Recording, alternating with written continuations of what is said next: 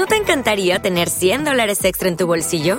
Haz que un experto bilingüe de TurboTax declare tus impuestos para el 31 de marzo y obtén 100 dólares de vuelta al instante.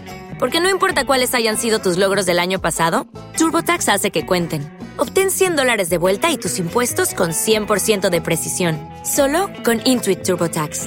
Debes declarar para el 31 de marzo. Crédito solo aplicable al costo de la presentación federal con TurboTax Full Service. Oferta sujeta a cambios o cancelación en cualquier momento. Historia de McLaren. Es una de las principales marcas de superautos de mayor relevancia en el mundo del automovilismo. Es la tercera escudería más ganadora en Fórmula 1, con 8 campeonatos de constructores y 12 campeonatos de pilotos en la categoría reina. Todo esto no hubiera sido posible sin la visión de un joven novato aficionado a la mecánica. La marca que ha trascendido en el tiempo con el logo alado que evolucionó de la figura de un pájaro hasta convertirse en una media luna invertida. McLaren nos cuenta una interesante aventura.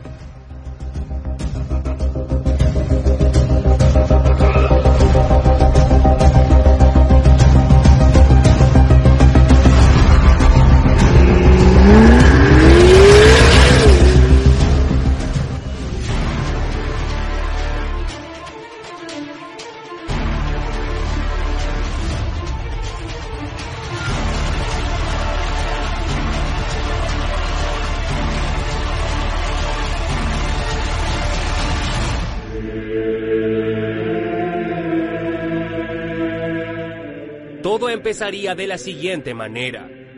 Año 1945, ciudad de Auckland, Nueva Zelanda.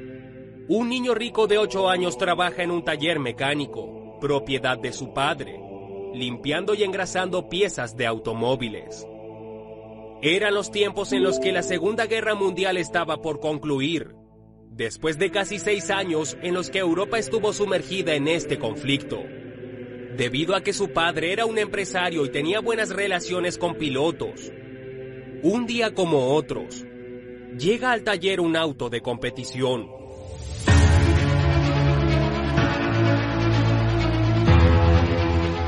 A primera vista este chico quedó impactado al ver aquel automóvil. Se trataba de un prototipo descontinuado de las competiciones en Inglaterra, muy semejante al usado en las carreras en Europa. Muy apresurado se acercó a contemplar este gran auto de competición. A partir de ese momento, su pasión por los autos quedó marcada, ya que despertó aún más su interés por las carreras. El nombre de este chico aficionado a la mecánica era Bruce Leslie McLaren, quien sería el artífice de convertir un simple taller mecánico a crear una de las marcas de superautos con mayor prestigio en el mundo. Esto le inspiró en desarrollar sus habilidades e ingenio para modificar mecanismos y motores y así experimentar sus propias ideas.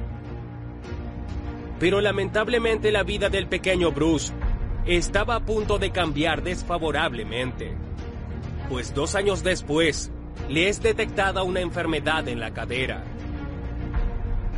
Tras una intervención, Bruce se recuperó quedando con secuelas, pues tuvo problemas al caminar. Estudió en la escuela primaria de su ciudad. En 1950, con apenas 13 años, todavía no podía conducir legalmente. Bruce convenció a su padre para convertir un Aston Ulster de 1929 en un coche de carreras donde pasaba la mayor parte de su tiempo después de la escuela, ayudando a reconstruir el Ulster. ¿Cómo entonces este pequeño entusiasta del automovilismo incapacitado logró crear la marca de superautos que lleva su nombre? A continuación, la increíble historia de Bruce McLaren.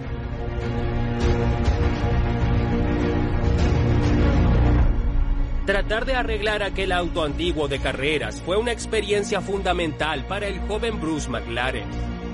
No solo para aprender lo complejo de un vehículo en general, sino para descubrir en particular los aspectos de un coche que pueden ser modificados o ajustados para obtener el mayor rendimiento.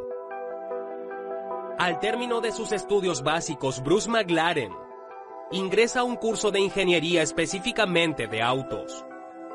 Al tiempo y gracias al apoyo de su padre, logró adquirir su primer coche y con él decidió ingresar al mundo de las competencias.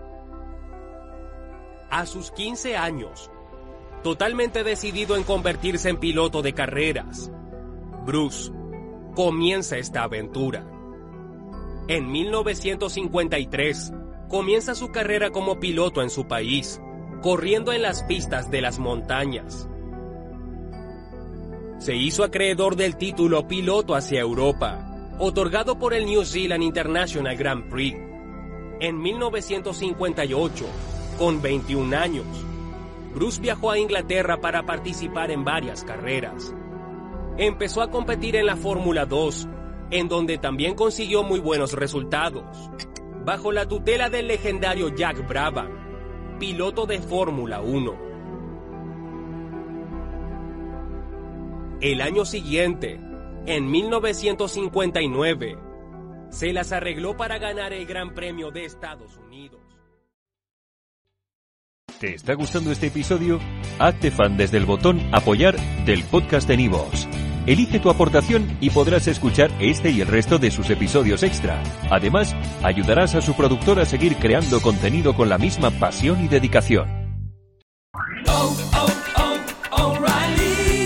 ¿Necesitas ayuda? En O'Reilly Auto Parts te ayudamos. ¿Necesitas algún consejo? Te aconsejamos. Nuestros profesionales en autopartes están siempre disponibles para ayudarte a encontrar lo que necesites. Excelente servicio al cliente es solo una de las ventajas que ofrece O'Reilly Auto Parts. Los profesionales en autopartes. oh, oh, O'Reilly